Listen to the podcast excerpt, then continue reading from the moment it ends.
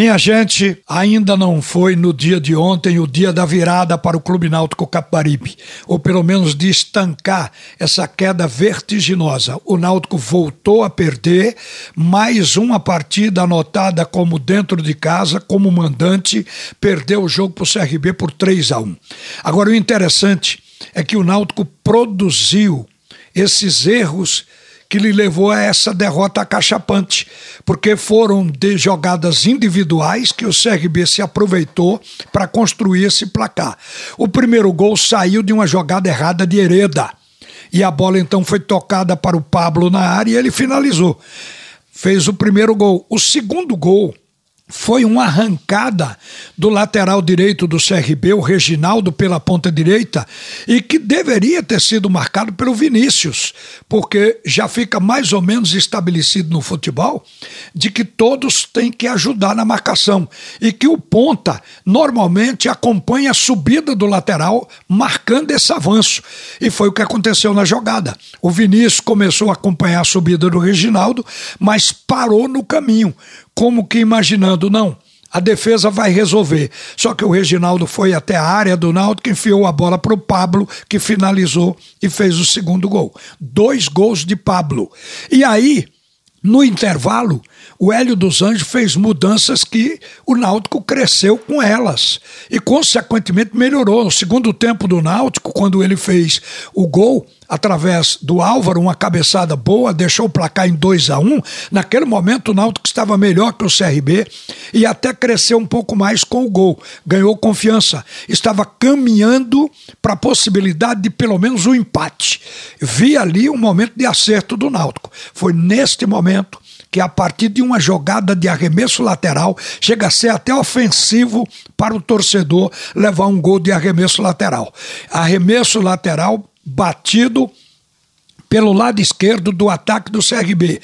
Bola jogada na área. Aí vai lá o zagueiro Iago, corta de cabeça para trás e faz o gol contra. Aquilo matou o Náutico naquele momento. Era o momento do empate. O time sentiu que a fatura já estava liquidada. Quando estava 2 a 1, o Náutico estava no jogo, mas 3 a 1 já tirou o time exatamente da possibilidade do empate. E aí fracassou em mais uma, 14 partidas seguidas, só uma vitória, o que é muito pouco. Mas alguma coisa boa estava acontecendo no jogo. Quando eu digo que o Náutico, no momento que levou o terceiro gol, estava melhor do que o CRB, é bom explicar as razões disso. O Hélio dos Anjos tirou o Bruno Lohan da lateral esquerda para a entrada do Álvaro, autor do gol do Náutico.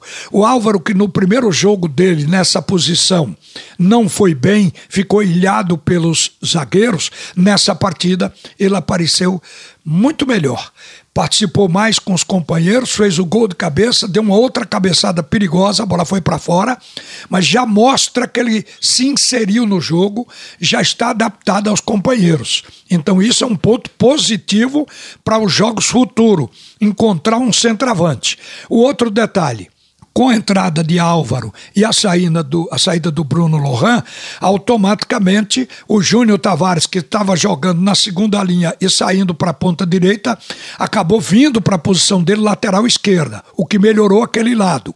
O Jails, que estava como atacante de área, voltou para a ponta direita, com a entrada do Álvaro no comando de ataque. O time do Náutico se ajustou e encontrou uma boa maneira de produzir futebol.